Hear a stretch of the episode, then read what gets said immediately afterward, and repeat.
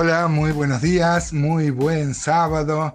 Es mi deseo y oración que este sábado marque el fin de una semana de comunión con Dios. Mientras estamos en esta tierra, mientras Dios nos dé vida, tenemos la posibilidad de crecer en el conocimiento de Él, en la comunión con Él, en descubrir aspectos de su personalidad, lo que Él siente, lo que Él eh, cree, así lo ha expresado en su palabra y nos lo ha dado a conocer. Luego de maravillarnos por lo que dice el capítulo 3 de la carta a los Efesios, hoy comenzamos eh, un nuevo, un nuevo, una nueva etapa, una nueva sección, podríamos decir, en la carta, que tiene que ver con el aspecto práctico.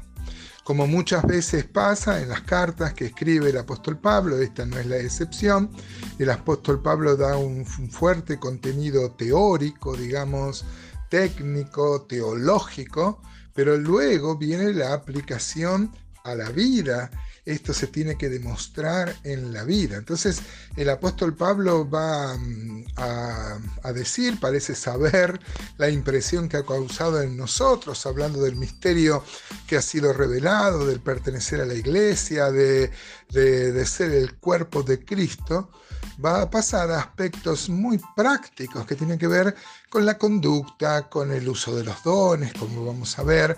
Hoy vamos a ver seis versículos, vamos a leer, vamos a ver si los podemos ver a todos, pero empieza hablando de, la unidad y también de el apóstol Pablo va a ser muy enfático, va a ser imperativo en esto que uno debe andar de la manera que ha sido llamado, conforme a la vocación. Si uno no vive, hermanos, como piensa, termina pensando cómo vive.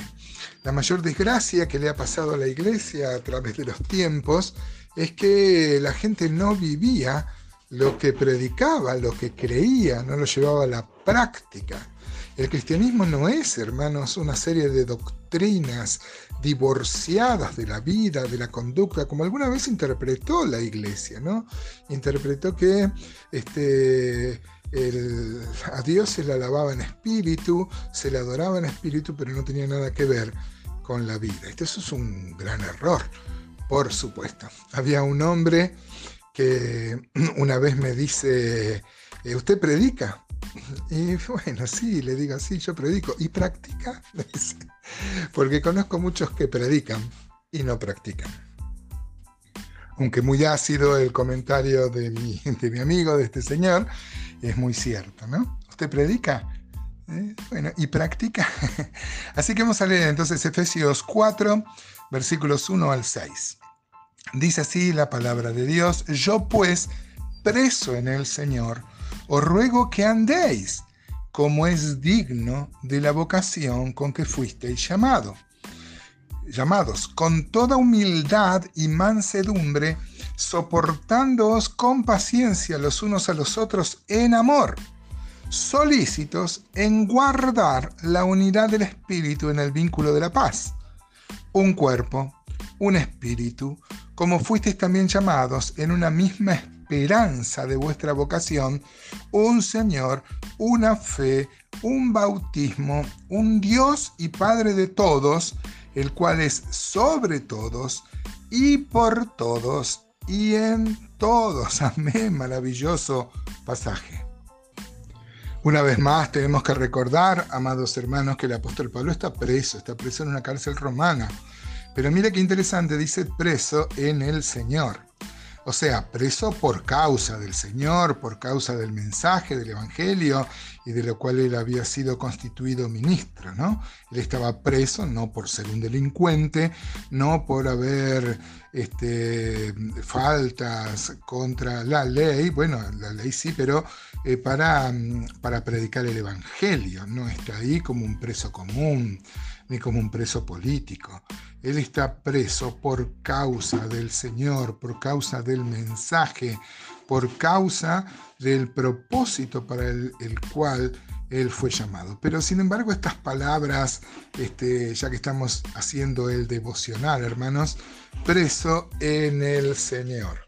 Ojalá el Señor nos respeta libres como nos creó este, y nosotros podemos someternos o no. pero me gusta esta idea preso en el Señor. Muchas veces eh, por ejemplo, en los encabezamientos de las cartas del apóstol Pablo, dice Pablo, siervo de Jesucristo. A mí me gustan más las traducciones que ponen directamente esclavo, porque la palabra siervo ha perdido eh, gran parte de su significado. Y es más, hasta significa todo lo contrario. En algunas iglesias se dicen estos asientos se reservan para los siervos. Y son los mejores asientos, los mejores... O sea, el siervo está por encima de los hermanos. Cuando siervo significa el, esclavo, ¿no? El que está... Este, por abajo. Yo pues preso en el Señor, os ruego, note cómo pastoralmente el apóstol Pablo, que podría mandar, este, sin embargo ruega que andéis como es digno de la vocación con que fuiste llamado, con toda humildad y mansedumbre. Humildad es lo contrario al orgullo, hermanos, eh, si bien la palabra griega tenía una connotación peyorativa, sin embargo el cristianismo la ha puesto como, como una virtud, la humildad y la mansedumbre. Nos hace acordar cuando el Señor dijo eh, que nosotros tenemos que ser mansos como Él, ¿no? Este, él era manso y humilde de corazón. Me sorprende, el versículo dice, soportándoos con paciencia los unos a los otros en amor. El mandato, amados, es amar. Debemos amar a los enemigos, imagínense, debemos amar al mundo, aunque no sea nuestro enemigo, y debemos amar sobre todo a los hermanos. El amor debe ser la característica, lo primordial el apóstol Juan va a dedicar toda su obra a hablar de eso, prácticamente, ¿no? Del amor, el amor de Dios, el amor ágape, ¿no? Debemos amar, pero me gusta acá el apóstol Pablo que conoce nuestras este, debilidades y flaquezas, dice, aunque sea, soportense, ¿no? Soportándoos con paciencia los unos a los otros en amor. Esto no habla de, de, tolerar pecados, ¿no? Habla de, como dice Romanos 14, de, de, no discutir con los débiles, de buscar siempre la edificación del otro. Si alguna competencia yo quiero para los hermanos de mi iglesia, para mi entorno, es que compitamos a ver quién hace más bien al otro, ¿no? El amor, hermanos, eh, sea sin fingimiento, dice el apóstol Pablo, eh, prevalezca el amor fraternal, también dice el apóstol Pablo, en amor, ese amor que nos lleva a amar, a pensar más en el otro que en nosotros mismos, y aunque sea, hermanos, soportándonos este, yo sé que soy difícil de amar, por lo menos me, quisiera que me soporten, como yo también intento soportar a los hermanos. Dice, solícitos en guardar la unidad del espíritu en el vínculo de la paz. Debemos estar dispuestos a guardar la unidad del espíritu. Eh, se han hecho varios intentos por el ecumenismo Solo no creemos que eso esté bien, eh, pero sabemos que la iglesia es una y, esta iglesia la forman todos los creyentes de todas las denominaciones, de todo el policromo cristiano. ¿no? Solo el Señor conoce quién forma parte de esta iglesia y nosotros siempre debemos trabajar por la unidad, hermano. Por eso el apóstol Pablo dice que se nos soportemos. ¿no? ¿Qué tal? ¿Cómo andás en este, en este sentido, hermano? ¿Soportando a los hermanos? ¿Amando a los hermanos? este, y ser solícito en guardar la unidad o somos los que provocan divisiones. Esto, hermanos, ofende mucho a Dios.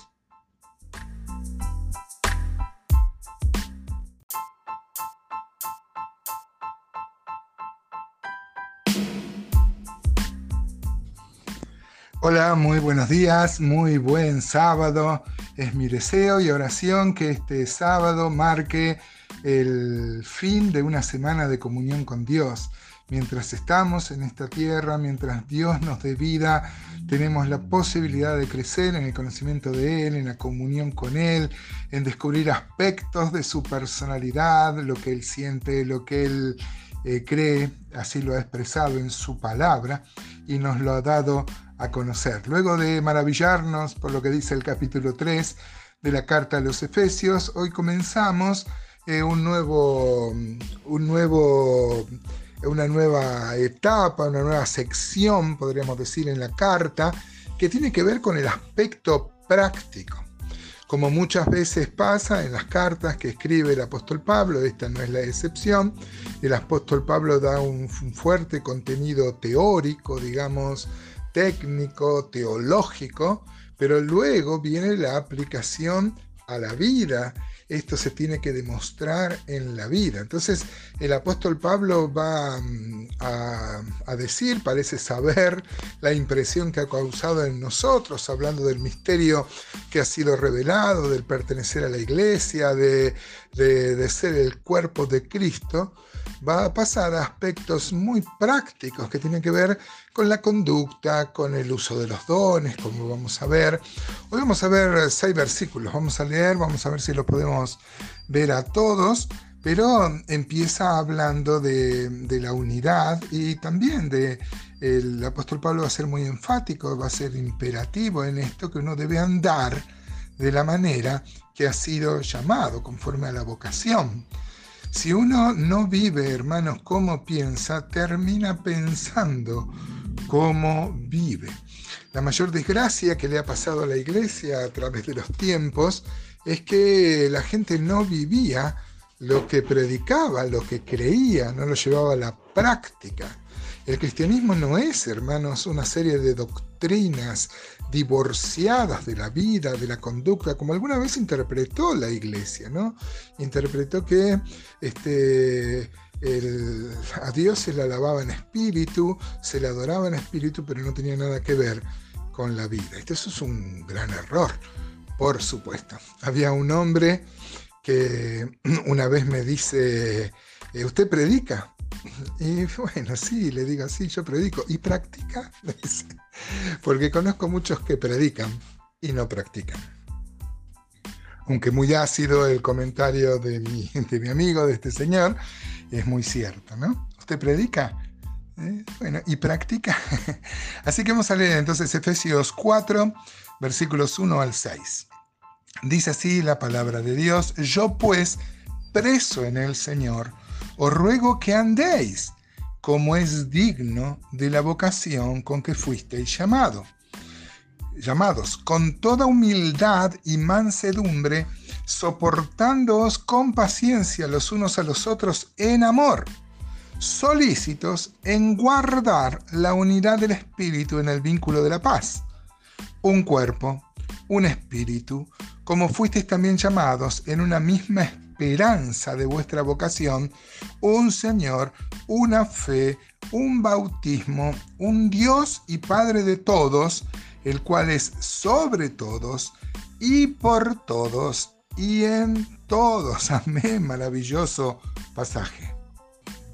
Una vez más tenemos que recordar, amados hermanos, que el apóstol Pablo está preso, está preso en una cárcel romana.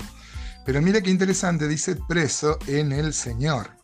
O sea, preso por causa del Señor, por causa del mensaje del Evangelio y de lo cual él había sido constituido ministro, ¿no? Él estaba preso no por ser un delincuente, no por haber este, faltas contra la ley, bueno, la ley sí, pero eh, para, para predicar el Evangelio, no está ahí como un preso común ni como un preso político. Él está preso por causa del Señor, por causa del mensaje, por causa del propósito para el, cual él fue llamado. Pero sin embargo, estas palabras, este, ya que estamos haciendo el devocional, hermanos, preso en el Señor. Ojalá el Señor nos respeta libres como nos creó este, y nosotros podemos someternos o no. Pero me gusta esta idea, preso en el Señor. Muchas veces, eh, por ejemplo, en los encabezamientos de las cartas del apóstol Pablo, dice Pablo, siervo de Jesucristo. A mí me gustan más las traducciones que ponen directamente esclavo, porque la palabra siervo ha perdido eh, gran parte de su significado. Y es más, hasta significa todo lo contrario. En algunas iglesias se dicen estos asientos se reservan para los siervos. Y son los mejores asientos, los mejores... O sea, el siervo está por encima de los hermanos. Cuando siervo significa el, esclavo, ¿no? El que está... Este, por abajo. Yo pues preso en el Señor, os ruego, note cómo pastoralmente el apóstol Pablo, que podría mandar, este, sin embargo ruega que andéis como es digno de la vocación con que fuiste llamado, con toda humildad y mansedumbre. Humildad es lo contrario al orgullo, hermanos, eh, si bien la palabra griega tenía una connotación peyorativa, sin embargo el cristianismo la ha puesto como, como una virtud, la humildad y la mansedumbre. Nos hace acordar cuando el Señor dijo eh, que nosotros tenemos que ser mansos como Él, ¿no? Este, él era manso y humilde de corazón. Me sorprende, el versículo dice, soportándoos con paciencia los unos a los otros en amor. El mandato, amados, es amar. Debemos amar a los enemigos, imagínense, debemos amar al mundo, aunque no sea nuestro enemigo, y debemos amar sobre todo a los hermanos. El amor debe ser la característica, lo primordial el apóstol Juan va a dedicar toda su obra a hablar de eso, prácticamente, ¿no? Del amor, el amor de Dios, el amor ágape, ¿no? Debemos amar, pero me gusta acá el apóstol Pablo que conoce nuestras este, debilidades y flaquezas, dice, aunque sea, soportense, ¿no? Soportándoos con paciencia los unos a los otros en amor. Esto no habla de, tolerar pecados, ¿no? Habla de, como dice Romanos 14, de, de, no discutir con los débiles, de buscar siempre la edificación del otro. Si alguna competencia yo quiero para los hermanos de mi iglesia, para mi entorno, es que compitamos a ver quién hace más bien al otro, ¿no? El amor, hermanos, eh, sea sin fingimiento, dice el apóstol Pablo, eh, prevalezca el amor fraternal, también dice el apóstol Pablo, en amor, ese amor que nos lleva a amar, a pensar más en el otro que en nosotros mismos, y aunque sea, hermanos, soportándonos.